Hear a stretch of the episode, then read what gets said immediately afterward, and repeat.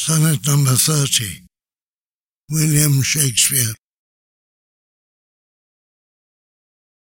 When to the sessions of sweet silent thought I summon up remembrance of things past, I sigh the lack of many a thing I sought, and with old woes new wail my dear time's waste.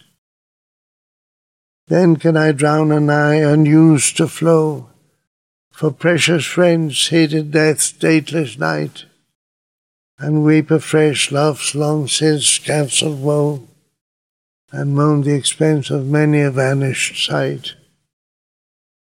Then can I grieve at grievances foregone, and heavily from woe to woe tell o'er the sad account of fore bemoaned moan, which I new pay, as if not paid before.